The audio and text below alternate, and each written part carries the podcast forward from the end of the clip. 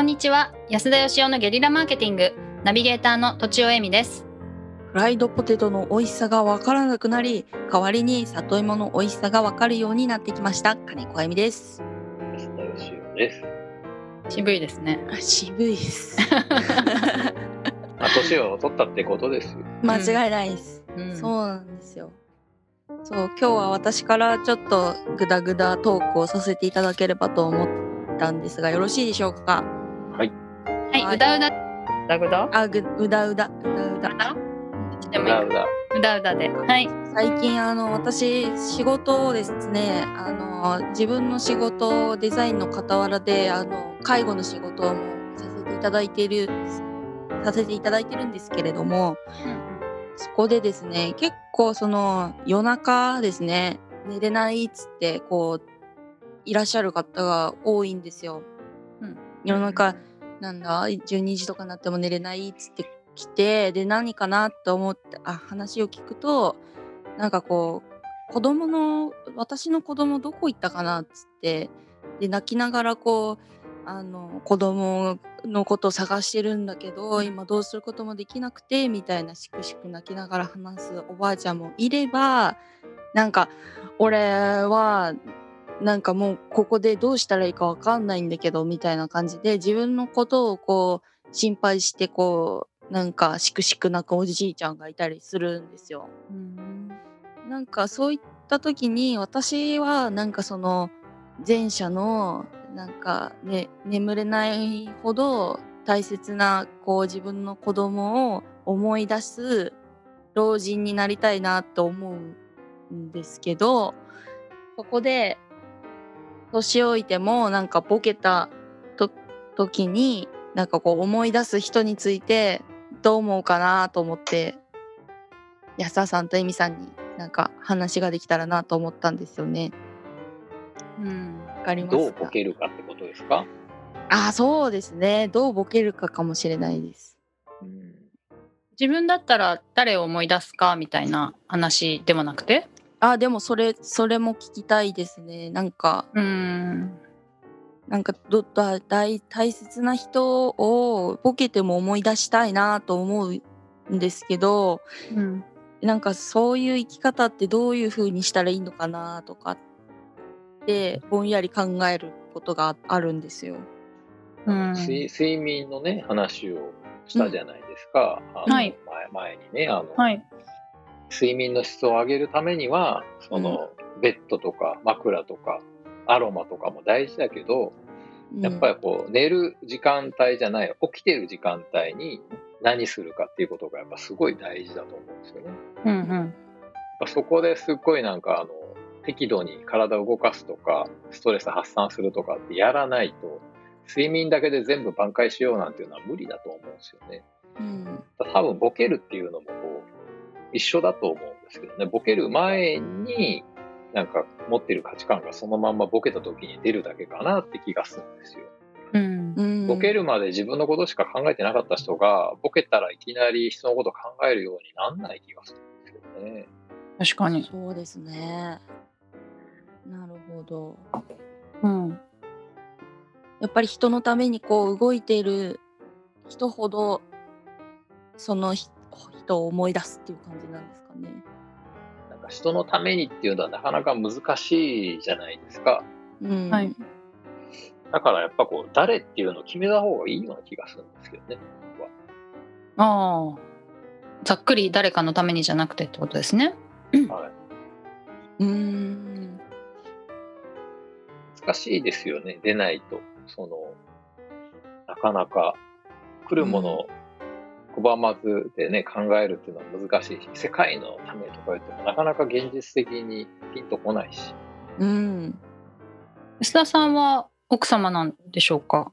奥さんとか子供っていうのもありますし、うんやっぱりその自分が直接会う身近な人たちの中で、今困ってそうな人とかってやっぱり考えるようになりましたね。あ今はきっとこの人の相談にちゃんと乗るような時期なんだなとか、うんへえ。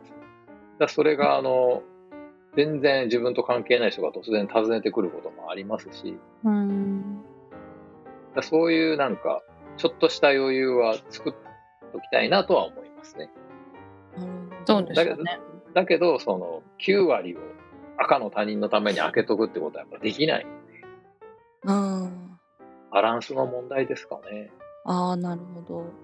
うんうん。エミさんだとどうでしょうか？まあ私もやっぱ家族になるかね。特に不登校とかでうん。大変だから、なんていうのかな。考えることは、できることはすごく少ないけど、考えることはあるし、なんか、彼の気持ちを、うん彼らの気持ちをすごい考える、考えているので、うん。うん。なんかそれはずっともしかしてこ、まあ例えば10年とかスパンで考えると思うので、もっとかな？うん。それはなんか老後にも残りそうだね。出口がないままひたすら考えている。どうしうんどうしたらどうしたらこの子たちにとって最適なんだろうみたいなことをひたすら考えているっていう老後を来るかもしれないね、もしかしたら。ああ、そうか。なんかここういうことを考え続けたいなと思う思うんですよ。うんうんうんうん。そう、なんか答えを出さずにずっと考え続けることで、えっ、と何かこう自分がネジが外れてもなんかこう自分で入れるじゃないですけど、えっ、となんか変になんか人間を外さないで入れるのかなとも思うんですけうど。んそうまあ、金子さんはそんなに外れないと思いますけどね。すなあそうい今のところはあんまり自信がなくて自分を外す。ボケたらどどうなっちゃうんだろうっていうのはなんかあんまり自信がないですね。大丈夫です。あの、まあ、ボケて、ほん本当の自分が隠してた気持ちが出るとしたら大丈夫だと思うし、ボケた時ににはそんなの関係なく暴走しちゃうんだったらもう今から心配したってどうしようもないし、あまあそこは本質的なところが出ると思いますけどね。僕はだから、あの、ボケたら相当ひどいやつになると思います。相当あの理性で抑えてるんで、いや本当にうん。本当に。基本的にもう他人に興味ないし、人がどうなったってどうでもいいやっていうタイプなんで僕は。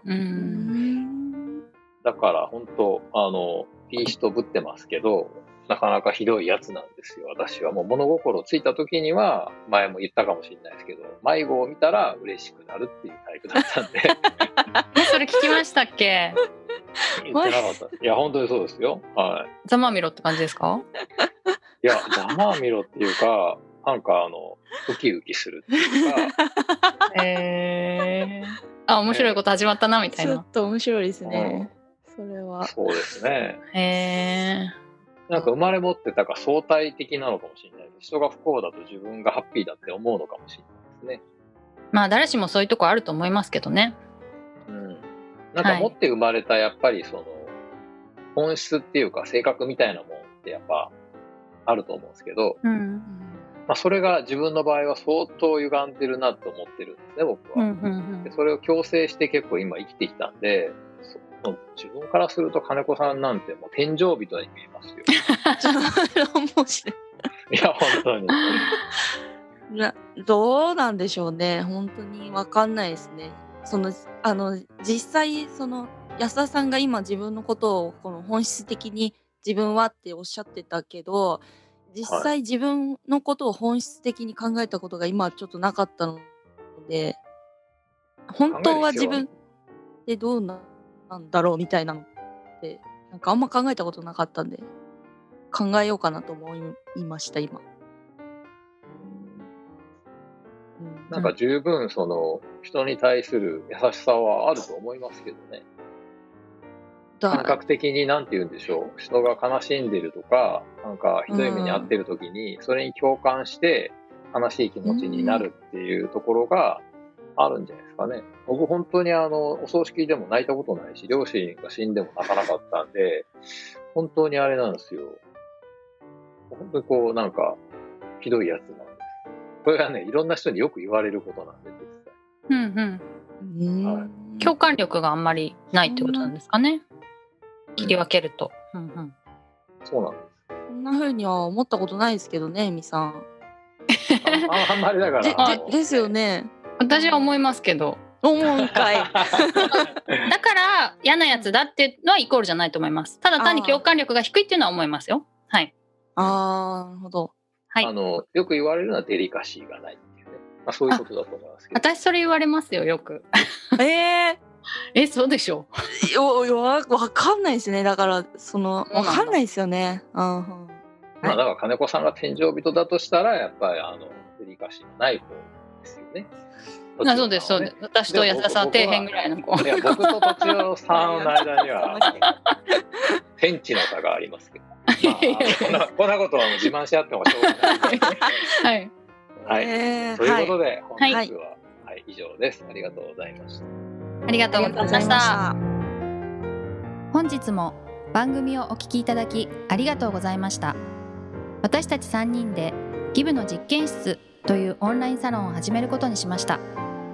キャンプファイヤーファンクラブというサービスで募集をしていますので参加したい方はキャンプファイヤーで検索するか境目研究家安田佳生のホームページ安田義雄 .com からお申し込みください。来週もお楽しみに。